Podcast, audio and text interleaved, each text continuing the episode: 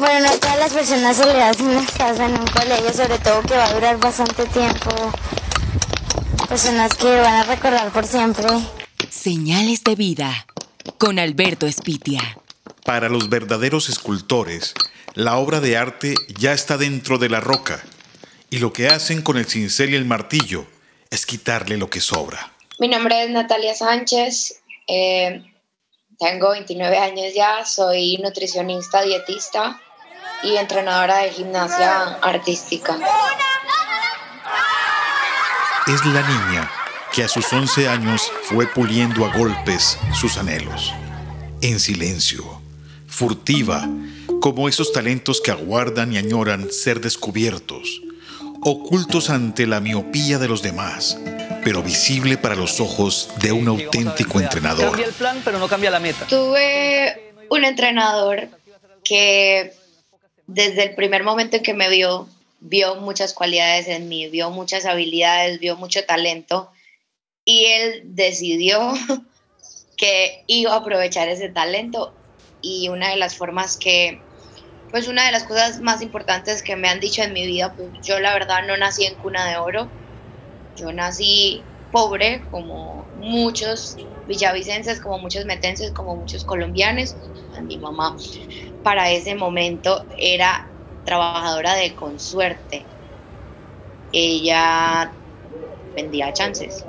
Y mi papá eh, tenía un taxi entonces trabajaban muchas horas, eh, donde era difícil, mis padres pues me tuvieron muy jóvenes, tuvieron que salir a trabajar, tuve el apoyo de mi familia, pero, pero no fue fácil para ellos echar para adelante, así como decimos nosotros. Y algo que me dijo mi entrenador es, me dijo que tenía un talento que podía ayudar a cambiarme la vida. yo, pues, ¿cómo así que cambiarme la vida? Yo tenía 10 años, 11 años. No es mucho lo que tú conoces a esa época, a esa edad, pues no estás pensando en cambiar la vida, pero algo que sí veía yo era, pues mis papás trabajaban mucho tiempo, yo estaba en la casa prácticamente siempre sola, de hecho yo empecé la gimnasia sola, yo fui, mis papás no se enteraron hasta meses después de que yo hacía gimnasia porque yo iba para una competencia y necesitaban ayuda económica, cosa que mi mamá movió cielo y tierra para poder lograrlo. Empacando en su mochila los cuadernos en donde ha grabado las clases del colegio INEM, va corriendo al gimnasio, en donde dejará que las rutinas se conviertan en lecciones de vida. Sí, sí puedes. Cuando en ese entonces la que mandaba en la, en la liga de gimnasia, pues llegaba a cobrar la mensualidad o a cobrar la clase, yo corría y me escondía y las niñas con las que yo entraba a practicar, yo me metía dentro de unos cajones y me tapaban para que no me vieran que yo estaba en el gimnasio sin pagar. Sin vacilar, determinada, con más ganas que recursos económicos, truenan sus dedos mientras va sometiendo su cuerpo al suplicio en lentitud, estirando alongando sus anhelos. Todo cambió cuando ya nos estábamos preparando para el campeonato nacional. Y fuimos al campeonato nacional, teníamos ocho meses de entrenamiento, eso era todo lo que llevábamos haciendo gimnasia, por lo menos en mi caso, porque yo empecé de cero, habían otras niñas que sí fueron escogidas desde antes. En febrero empecé, en agosto era el campeonato nacional, eh, fue el 2003. Y esa niña que salió de la nada, que salió de jugar del parque que ni siquiera tenía plata para llegar al nacional, pues esa niña quedó campeona nacional. Eh, en Olarrao quedamos campeones nacionales por equipos. Eh, cogí medalla de plata en barra, en piso, en viga, en todos los aparatos. y ahí fue donde todo el mundo dijo, ¿y esta niña de dónde salió? No hay receta para triunfar, como tampoco se sabe el precio del éxito. Acciones simples, movimientos que repetidos transformen nuestro mundo, el de ella, y sobre todo, para que no se queden habitando en su existencia. Perdonando a la adversidad para no generar más obstáculos de los que ya se han presentado naturalmente. Mi entrenador era el único que sabía lo que iba a ir a hacer a ese nacional. Yo no tenía idea que iba a llegar a subirme a un podio o ganar una medalla. Pues ahí mi entrenador me dijo, te dije que eras buena, o sea, ¿quieres empezar a tomar esto en serio? Vamos a esto. Yo le dije que sí. No fue nada y ¿sabe por qué lo empecé a tomar en serio? Porque me llegó una invitación de que quedé en la preselección Colombia.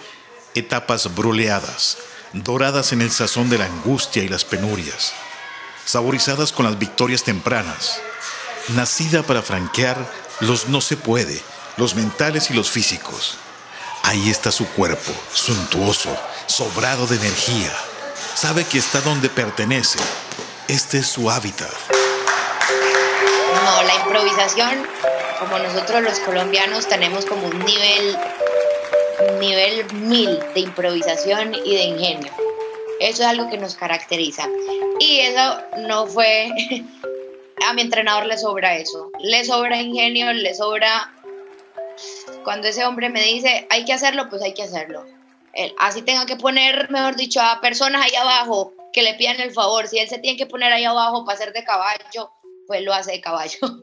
Entonces, cuando yo empecé la gimnasia, la villa, la liga de gimnasia ahí en la Villa Olímpica, eso no tenía nada, esos aparatos eran viejísimos del año no sé qué, que habían hecho unos Juegos Nacionales allí, que les habían donado esos aparatos eh, pues, pues eran todos muy anticuados, ya no iban con lo que como se habían actualizado.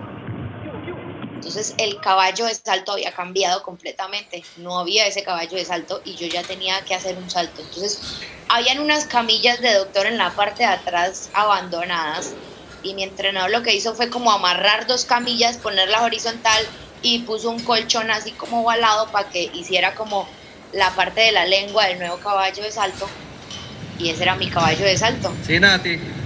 Y ahí y era donde empecé a practicar.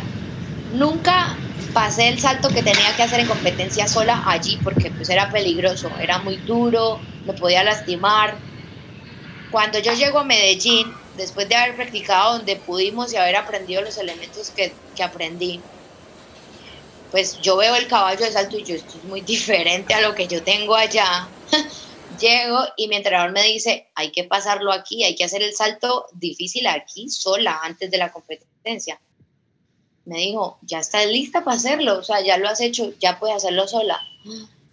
Y yo, pues bueno, si el hombre dice que yo estoy lista, vamos. Y algo bonito que siempre he tenido es pues siempre he tomado el riesgo, como que a mí me decían si puede y yo voy, ¿sí? Como que miedos he tenido, pero para superarlos he sido buena. y me tiré y lo pasé por primera vez allá. Me dijo, listo, eso mismo, caer parada, porque me acuerdo que me había ido de, de, nalgas. Pues entonces me dijo, pues ya hay que caer en los pies y ese es, ese es el que hay que presentar. Estando allí en la, en la competencia de la preselección nacional, quedé de reserva no quedé en la selección Colombia, quedé reserva. Eh, igual mi entrenador me dijo, llevas ocho meses nada más, eso no es nada, o sea, el otro año puedes estar en la selección Colombia, pero ya tienes que competir en infantil avanzado, que eso ya es otra cosa. a mí me quedó gustando y me quedé con la gana de haber quedado en la preselección y haber quedado de reserva, que yo llegué a ese gimnasio con ganas de comerme el mundo. Yo ya quería que fuera el otro año, yo ya quería estar compitiendo y ya yo quería estar en la selección Colombia. Sin gesto de agrandamiento. Su rostro se pone serio solo cuando la situación lo amerita. Aquí no hay espacio para las quejumbrosas, las que desnudan nuestra fragilidad es la construcción a base de ejercicio de una esfinge de cabello, cuello y pecho de mujer, pero con un cuerpo y pies de un animal fabuloso. Es la generosidad en abundancia cuando se tiene escasez, sin arrepentimientos. Es la entrega de la sensatez y la mesura. Empecé a hacer ejercicios muy difíciles y vienen los Olímpicos de Atenas, donde está compitiendo Jorge Hugo Giraldo que es el primer colombiano en la historia de Colombia en competir en los Juegos Olímpicos. Pues yo vi eso por televisión y luego vi la gimnasia por televisión Y eso para mí fue como que alguien agarró y me pellizcó por allá adentro y, y yo dije, yo quiero ir. Yo después de ver los Olímpicos y ver a Jorge Hugo, para mí Jorge Hugo se convirtió en el ídolo porque haber sido el primero, pues es el primero, el que logró algo que nunca nadie había logrado. Y de ahí para allá se empezó a convertir el primero, el primero en ir a una Copa del Mundo, el primero en esto, el primero en quedar aquí, el primero entonces, pues yo quería hacer esa primera también, porque pues en femenino nadie lo había logrado y yo dije, pues yo quiero ser Jorge Hugo, yo quiero ser Jorge Hugo Giraldo en femenino. Barras asimétricas, Natalia Sánchez, Colombia.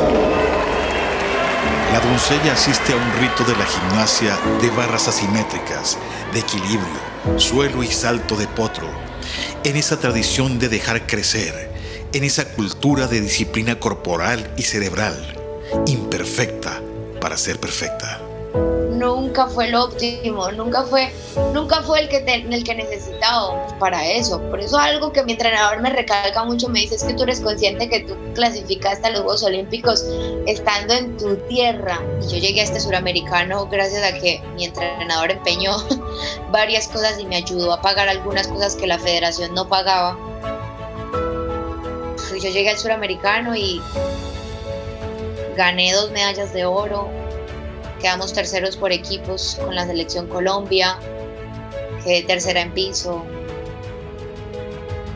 gané la viga, gané la barra, entonces, y le ganamos a niñas, a niñas muy, muy buenas, a niñas muy importantes, yo no me la creía para ese entonces, y para esa competencia tuve algo importante y fue que el día antes de la competencia me salieron dos ampollas en las manos, pero de esas impresionantes de de constructor, de, obrero de construcción, así grandes en las dos manos que mi entrenador pensó que yo no iba a poder competir. Yo le dije, yo sí voy a competir, yo compito.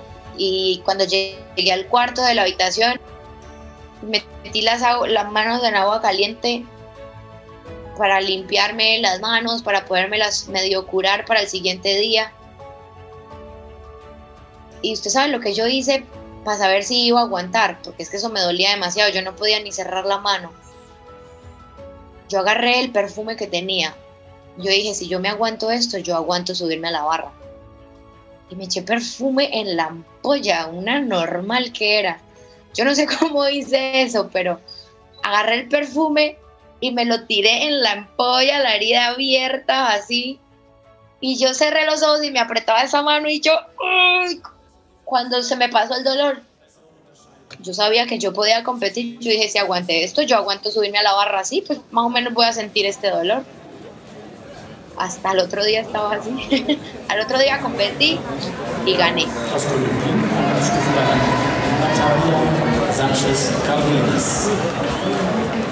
Es la ruta donde valientes se doblegan, donde los más firmes candidatos se desmadejan vamos a atestiguar cómo se encarga el tiempo de encajar nuestra existencia, a enseñarnos que no hay sobrantes, que nos tocan las cosas en su justa medida. Es la sincronía existencial en donde el alma y el espíritu orman la figura de una gimnasta la que juiciosa hace fila para alcanzar un lugar en el que otros también quieren estar. Era un estadio gigante, unos aparatos que yo nunca en mi vida había tocado, una cosa impresionante.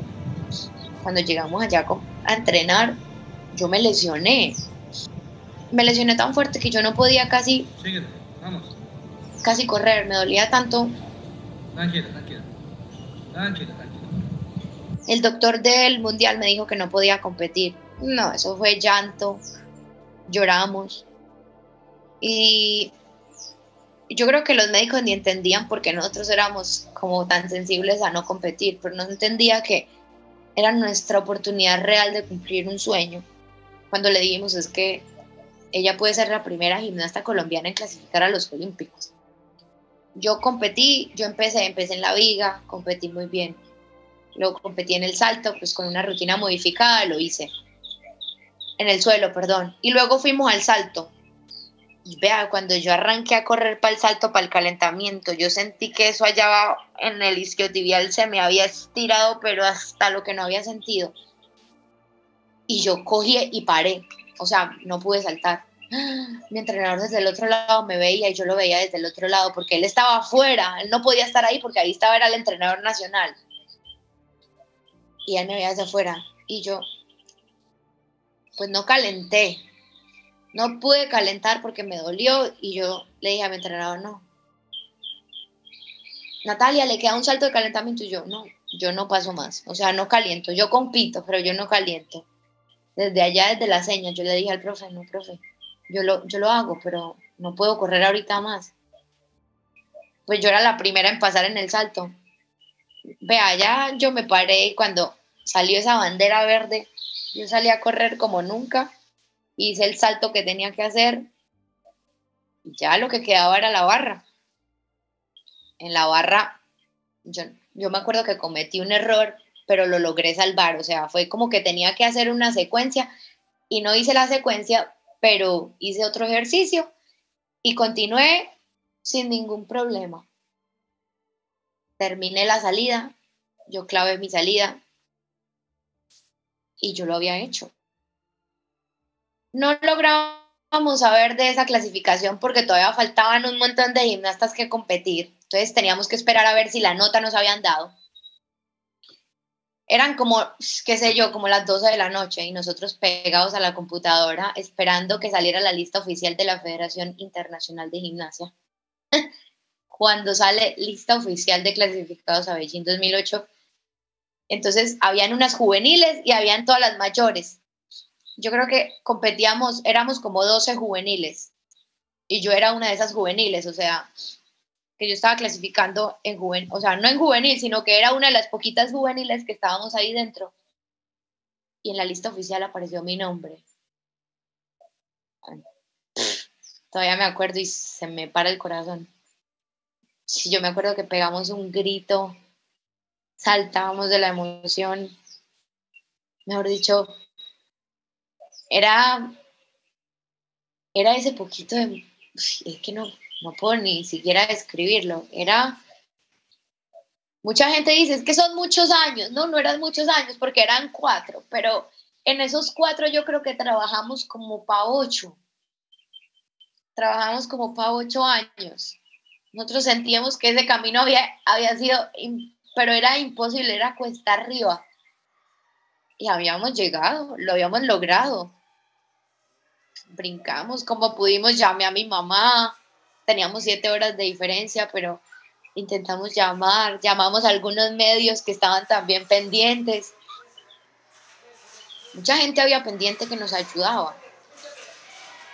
Y, y nuestro primer sueño se había cumplido, pues habíamos clasificado, todavía no estábamos parados en Beijing, pero ya teníamos, nos faltaba, mejor dicho, teníamos la mitad del cuerpo adentro.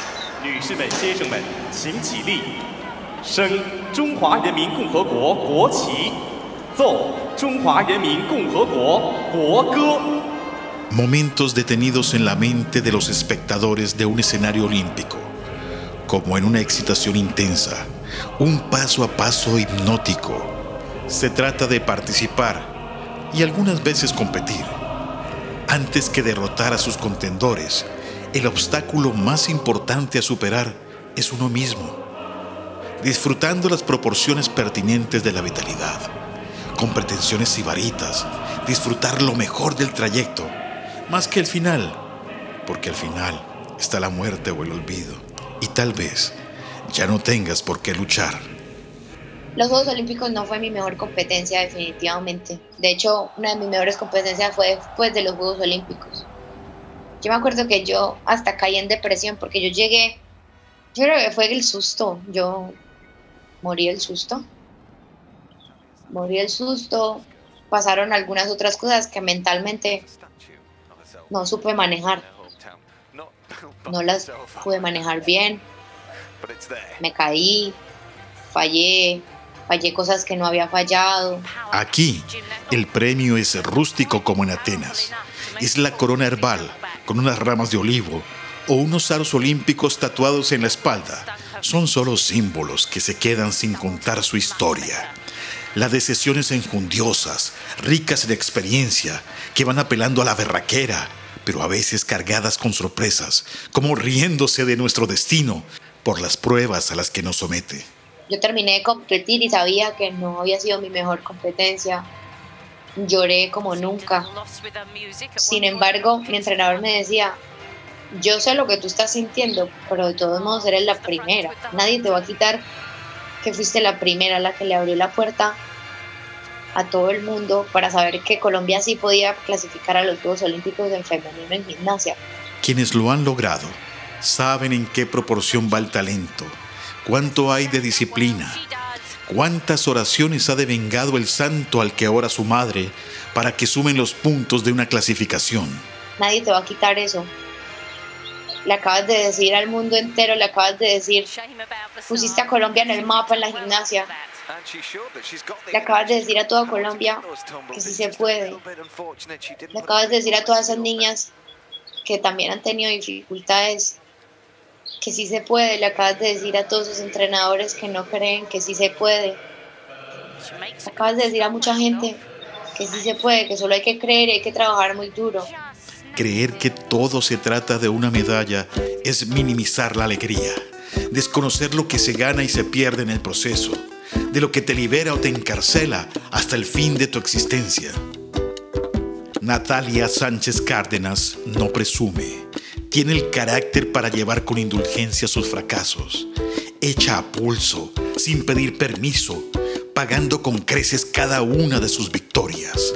Sabe cómo llegamos tan lejos, tan alto o tan rápido para tener que regresar y no le teme a empezar de nuevo, desde cero, porque el podium de la calle se gana todos los días. Mientras el coro del colegio INEM nos lleva a pensar que la armadura que nos resguarda del dolor está investida de una pasión y un amor por lo que hacemos. Su letra y su melodía nos hacen creer que tú sabrás que el corazón sin importar tu situación, te va a querer.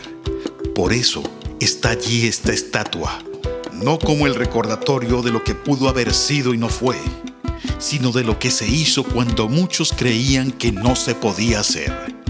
En señales de vida, soy Alberto Espitia. lo